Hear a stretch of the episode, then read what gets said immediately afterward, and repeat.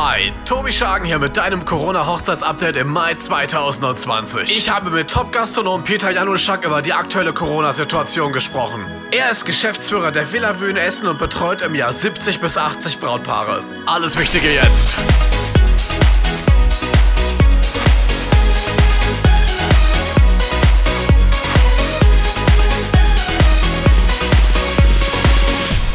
Hi, Tobi Schagen hier. Herzlich willkommen zu einer Spezialfolge zum Thema Corona-Hochzeit 2020. Es ist das große Corona-Jahr und ich weiß, ihr fragt euch alle, wie sollt ihr mit eurer Hochzeit umgehen? Verschieben, Termin beibehalten? Die Frage kann ich euch nicht alleine beantworten. Deswegen habe ich mir jetzt einen absoluten Hochzeitsexperten mal dazu geholt. Und das ist Peter von der Villa Vue. Hi Peter, schön, dass ich heute bei dir sein darf, spontan zu dieser Corona-Sondersendung bei mir im Podcast. Ja, hi Tobi. Ähm, ich freue mich, dass du hier bist. Ansonsten ist die Freude natürlich im Moment ein bisschen gedrückt, weil wir natürlich alle ganz äh, kalt erwischt wurden von dieser Corona-Nummer. Ähm, alle also wir haben 60 oder 70 Paare dieses Jahr, die ihre Hochzeit geplant haben, die natürlich jetzt alle auf einmal vor der Frage stehen, wird es überhaupt behördlich genehmigt? Mhm. Können wir überhaupt planen? Kann die Oma auch kommen? Also ich, ähm, wir haben jetzt äh, die Pandemie irgendwie seit sechs, sieben Wochen dabei und ich telefoniere jeden Tag mehrere Stunden mit unseren ganzen Brautpaaren und versuche irgendwie daraus das Beste zu machen. Ne? Und da gibt es auch die verschiedensten Paare, die damit unterschiedlich umgehen. Einige sagen, selbst die, die im Juni jetzt heiraten wollen, wir warten bis zum Schluss, wir warten wirklich ab, bis es wirklich verboten ist, ansonsten mhm. ziehen wir es durch.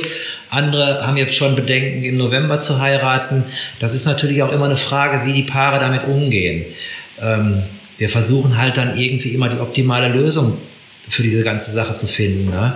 Ähm, das nächste Jahr ist natürlich jetzt auch schon an, relativ gut gebucht. Also jetzt um ein Jahr verschieben ist auch schwierig.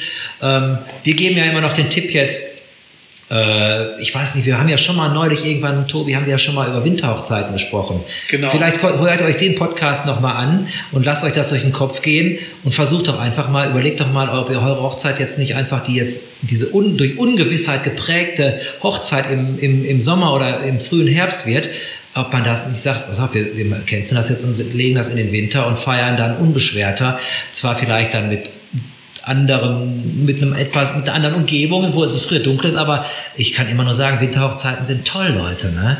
Ähm, überlegt euch das. Ich persönlich, wenn ich in den nächsten Monat heiraten würde, ich hätte ein bisschen Magengrummeln, ganz ehrlich. Ich kann das voll und ganz verstehen. Es ist ganz, ganz viel Planung. Und die Frage ist ja auch, wie lange möchte ich in der Ungewissheit noch bleiben?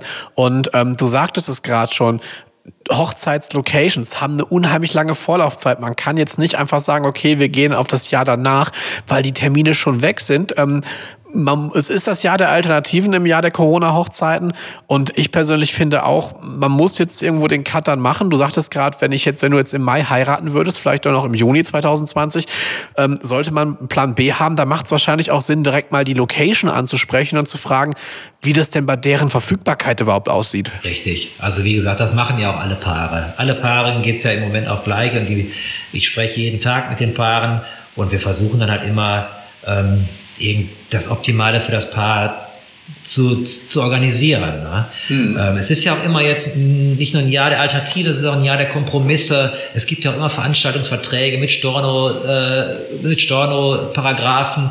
Ähm, wir versuchen da jetzt immer für alle Seiten die fairste Lösung zu finden, weil wie gesagt, wir, wir, wir, wir planen ja eine Hochzeit. Ne? Wir, ja. wir planen keine schlimme Zahn-OP. Wir, wir, wir planen eine Hochzeit, wo nachher alle sagen sollen, Mensch, wenn sie danach geholt wird, das war einfach super. Das war die Corona-Hochzeit aus dem Jahr 2000, 2020, die wir jetzt nachgeholt haben und ähm, letztendlich dann auch alle darüber lachen können. Ne? Das ist ja unser großes Ziel. Hochzeiten machen Spaß und wir lieben ja das, was wir tun.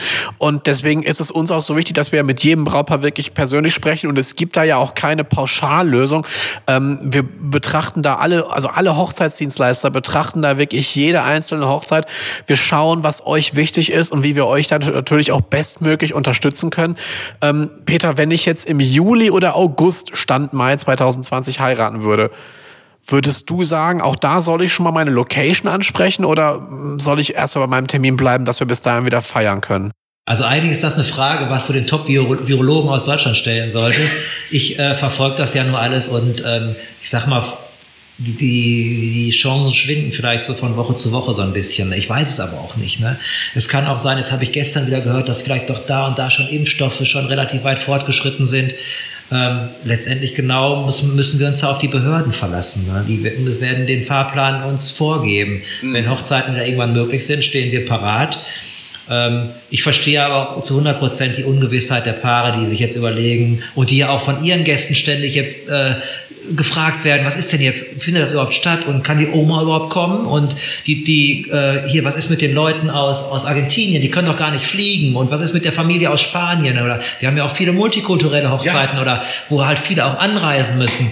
Ähm, ist denn das überhaupt möglich im Moment? Das sind natürlich alles Fragen, die da mit, mit einbezogen werden müssen. Und wie gesagt, ich ähm, habe jetzt bei, bei drei Paaren, die ich in der letzten Woche verschoben habe, auf Januar und Februar, Anfang des Jahres, einfach nur eine unfassbare Erleichterung gespürt, die mhm. gedacht haben, diese Ungewissheit ist raus. Die Braut schläft seit Wochen schon schlecht, weil die einfach nicht weiß, was machen wir. Und sieht schon in ihren Albträumen die Hochzeitspaare mit und die, äh, die, die Gäste mit Gesichtsmasken oder voll, Vollvisieren irgendwie versteckt.